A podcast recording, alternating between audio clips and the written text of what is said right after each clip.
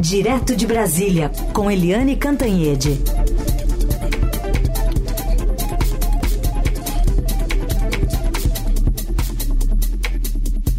Oi, Eliane, bom dia. Bom dia, Heisen, bom dia, ouvintes. Bom, o presidente Lula já voltou a Brasília depois de passar o Réveillon no Rio de Janeiro. E o que, que ele tem aí no foco agora, de agora em diante para esse ano de 2024, Eliane? Olha, é, o presidente chegou ontem a Brasília, né? Era previsto chegar na quarta, mas adiou para ontem.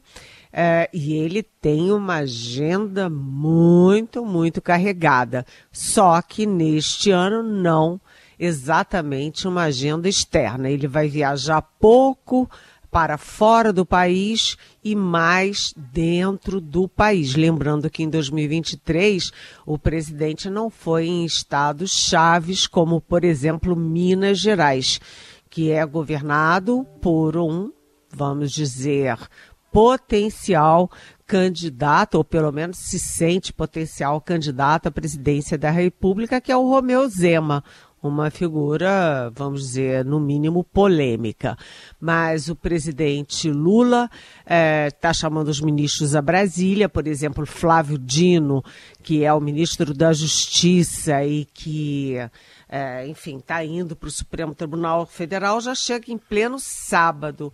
E, então é possível aí que haja alguma reunião entre Lula e Flávio Dino já no final de semana para discutir não apenas uh, 8 de janeiro, mas também discutir a sucessão no Ministério da Justiça.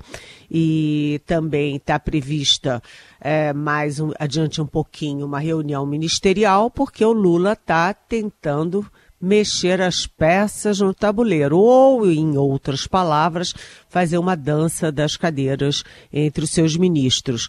Bem, chegando finalmente onde você me pergunta, os evangélicos, quando a gente olha o quadro eleitoral de 2022, a gente vê que os evangélicos votaram fortemente, maciçamente, no candidato Jair Bolsonaro, enquanto os católicos deram uma leve preferência para o o agora presidente Lula.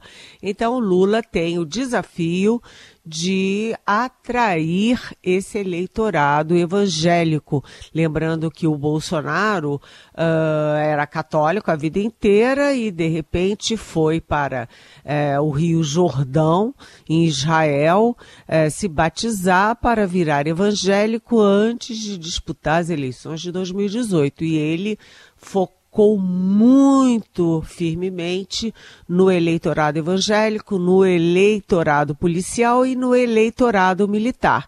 Deu certo. Agora o Lula uh, quer reverter isso. Então está prevista uma reunião do Lula com líderes evangélicos em fevereiro. É um movimento que não é religioso, é um movimento claramente eleitoral e político. Muito bem, vamos aguardar então, porque tem sido muito forte ainda a resistência né, nesse meio ao, ao presidente Lula. É, Eliane, agora tudo voltado para é, os preparativos né, para o 8 de janeiro aí em Brasília, numa grande cerimônia em defesa da democracia. O que está sendo preparado? Olha, ontem teve uma reunião do ministro interino da Justiça, o Ricardo Capelli, que nós, aliás, entrevistamos essa semana aqui no, na Rádio Eldorado. E eu falei ontem de novo com o Capelli e ele me disse que teve uma reunião, como estava previsto, com a governadora interina do Distrito Federal, a Celina Leão, para discutir os preparativos. Além de entregar vários uh, drones, veículos, armas, munições para a segurança do Distrito Federal, o Capelli também acertou medidas para a segurança ampliada é, para o ato da democracia que vai ser feito em Brasília na segunda-feira, 8 de janeiro, evidentemente sobre um ano daquela invasão criminosa, absurda, antidemocrática às sedes dos três poderes. É, segundo o Capelli me disse, serão mais de 2 mil policiais militares do Distrito Federal, 250 integrantes da Força Nacional, e também a gente vai ter é, distribuídos pela cidade efetivos da Polícia Civil e da Polícia Federal. Né? Ah, segundo o Capelli, a inteligência uh, do Distrito Federal, a inteligência dos poderes uh, aqui na, no âmbito federal identificam muita tranquilidade, né? É, não tem nada previsto de confusão, de ataque, é, nada disso. Mas todo cuidado é pouco. Aliás, o Capelli, eu perguntei a que que o senhor atribui né, essa tranquilidade às vésperas do 8 de janeiro. Aí ele falou uma frase que eu achei muito boa e que você vai gostar, Heisen. É. A papuda é educativa. Sei. A Papuda, como todo mundo sabe, é a penitenciária de, do Distrito Federal que abriga os golpistas de 8 de janeiro. Mas está tudo indo bem. A única é, aí, a única interrogação é que os governadores do Sul e do Sudeste não estão confirmando presença. Depois da tentativa de golpe, vieram todos os governadores a Brasília, num ato democrático assim de grande significado, inclusive os, os governadores de oposição ao Lula. Mas dessa vez eles estão alegando que estão de férias, estão descansando, estão viajando, têm compromisso e não está vindo ninguém, nem Tarcísio, nem Romeu Zema, nem é, Cláudio Castro do Rio de Janeiro. Acho que eles não estão dando muita bola para esse evento, não. Agora, as Forças Armadas confirmaram presença. Ah, isso eu ia até te perguntar, porque o próprio ministro, né, José Múcio, é, pediu né, para que as Forças Armadas estivessem presentes nesse ato, né, Helene? É, e tem que participar mesmo, né? Porque as Forças Armadas são instituições de Estado. Esse evento é um evento institucional e elas têm que comparecer. Não é um ato político, não é um palanque, não é nada disso. É um ato institucional de defesa das instituições e da democracia. Portanto, elas vão comparecer: Exército, Marinha e Aeronáutica. Muito bem. Estava vendo aqui também na coluna do Estadão hoje que é, vai haver uma mudança de nome, né, de democracia restaurada para democracia inabalada. É, tem um pouco a ver com o tom aí dos discursos, enfim, o que, que dá para esperar do tom para segunda-feira, hein, Helene? Olha, o tom é importante. Foi uma boa pergunta, Raíssa, sabe por quê? Porque o tom vai ser de reafirmação da democracia e de comemoração da resistência é, federativa institucional do Brasil. Né? Você viu que os vândalos todos uh, tinham financiamento, né? Tinham articulação, tinham internet, aquela coisa da festa da Selma, é, e no final das contas é, durou algumas horas e o Brasil mostrou que tem uma democracia vibrante, portanto, inabalável. É mais ou menos assim, Heisen, não vem que não tem golpista. Eliane, repercutindo muito uma entrevista que o ministro Alexandre de Moraes deu, aliás, foram várias, né? É, mas ele diz que havia um plano para matá-lo, plano de enforcamento. Como é que é isso? Pois é, é, o ministro Alexandre de Moraes, apesar de ser durão, né, duro na queda, o famoso Xandão, é, ele não é muito de falar, não. Ele não é muito de dar entrevista, não. Mas nesse início do ano, ele está fazendo questão de falar. Deu entrevista para o Estadão, inclusive, é, para Globo News, para é, o Globo, para todos os jornais, praticamente. E o que, que ele diz? É, ele diz que é, entre os, as propostas, os planos golpistas, estava o plano de prendê-lo e uma delas chegava ao ponto de propor que ele fosse enforcado na Praça dos Três Poderes. Ou seja, nem filme de ficção chega a tanto, né? Imagina, é desconhecer muito o Brasil, a história do Brasil, a força democrática brasileira, é, sabe? É uma loucura isso, né? Uma loucura, literalmente. Mas o fato é o seguinte, que o Alexandre de Moraes, ele inclusive defende o, o, as Forças Armadas, diz que as Forças Armadas não aderiram ao golpe, mas, de outro lado, ele diz o seguinte: os militares, indivíduos militares que estiveram envolvidos, que facilitaram o golpe, que trabalharam pelo golpe, sim, devem pagar por isso e vão pagar.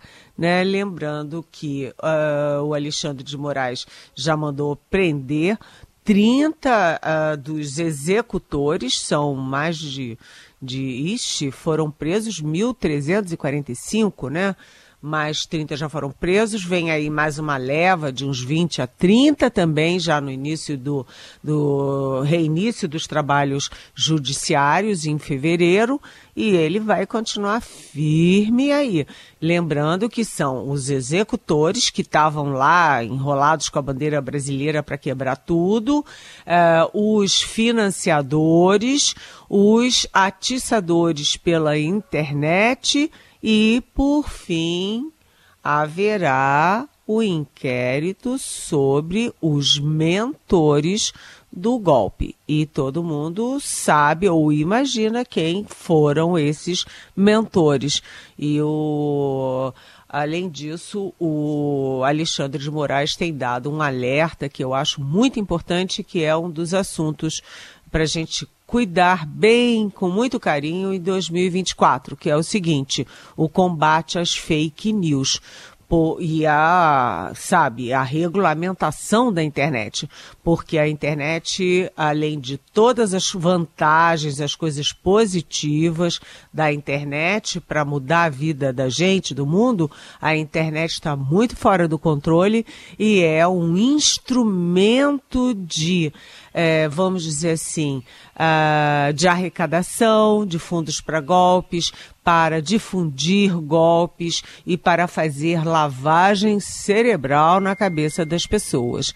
Então, é, o Alexandre de Moraes ali, uh, além dele estar tá contando a história, ele também está alertando para que ela não se repita. Muito bem. Aliás, como desdobramento desse assunto, né, Eliane, o, a gente tem aqui no Estadão mesmo, no blog do Fausto Macedo, uma entrevista concedida pelo diretor-geral da Polícia Federal, o delegado Andrei Bassos, chama atenção a frase dele é, sobre, sobre essa suposta ameaça. Não podemos pagar para ver se é bravata, então tem que investigar, né? Claro, aliás, uh, o Andrei Passos, que é o diretor-geral da PF, que foi uma das uh, instituições de excelência em 2023, ele também não é dado a entrevistas, mas tem falado bastante nesse início do ano e é, ele tem razão, né? Não pode pagar para ver tem que saber se há esse risco mesmo, né, e proteger. O Alexandre de Moraes tem segurança uh, ah, 24 horas por dia desde que ele foi secretário de segurança em São Paulo e começou a receber ameaças. Mas ele uh, disse numa das entrevistas que uh, ele reforçou, a, a segurança dele continua a mesma, mas que ele reforçou a segurança dos filhos. Aliás, ele disse que é curioso, né? Que os ataques são principalmente em relação às filhas é, porque a misoginia também é uma característica, aspas, dessa gente, aspas, né? E vai sempre, o ataque vai sempre por um viés é, sexual.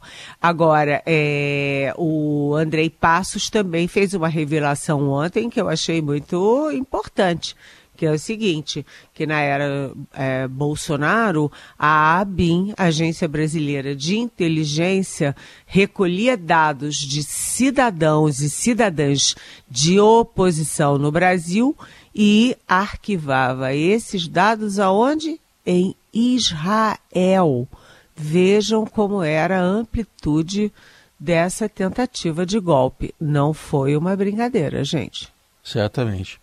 Eliane, para a gente fechar, é, Brasília está aí na rota da chuva. Também teve um alerta recente do Instituto Nacional de Meteorologia para chuva forte em 12 estados, também no Distrito Federal. A gente estava vendo há pouco aqui imagens de Campinas do resgate de uma família de dentro de um carro aqui no interior de São Paulo, no meio de uma enxurrada.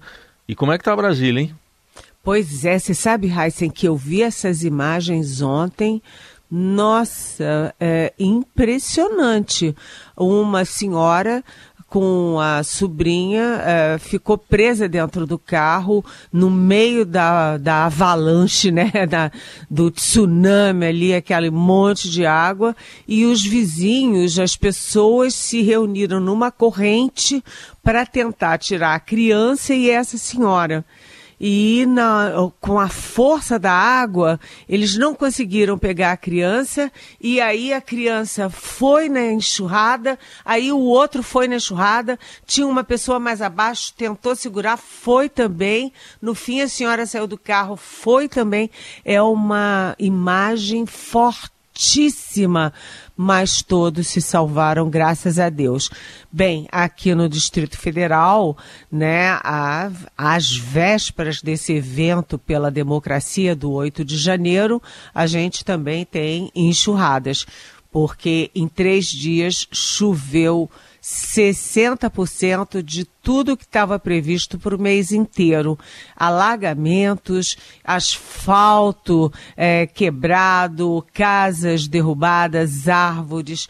Olha, situação de enchente braba. Brasília tem metade do ano muito seco e metade do ano debaixo d'água. É, é para essa época do ano, é, é, não é comum, então, ter chuva nessa, nessa intensidade, Helene?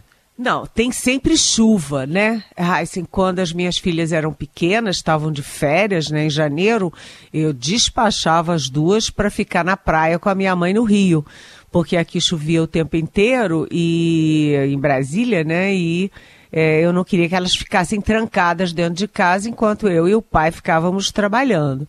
Então, sempre choveu muito, mas dessa vez, olha, é uma enxurrada assim que, sinceramente, as imagens, tá todo mundo aqui perplexo com as imagens, o asfalto todo destruído, árvores é, no chão, casas destelhadas, é, tá feia a coisa. Tudo bem, estou vendo aqui o alerta do, do INMET, né? Esse alerta está prevalecendo aqui para 12 estados, mais o Distrito Federal, com ainda alerta de chuva aí para esses, esses próximos dias. Então, então vamos ficar atentos aí é, em relação a isso. São Paulo também tem chovido forte em alguns pontos, então é realmente preocupante. Mas a gente fecha então, primeira semana do ano com Eliane Cantanhede. Obrigado, Eliane. Até segunda-feira. Bom fim de semana. Pois é, e nossa solidariedade ao padre Júlio Lancelotti. Eu acho que São Paulo tem problemas maiores do que criar CPI contra o padre Lancelotti. Faça-me o favor. Beijão. Beijo. Até segunda-feira. Até segunda.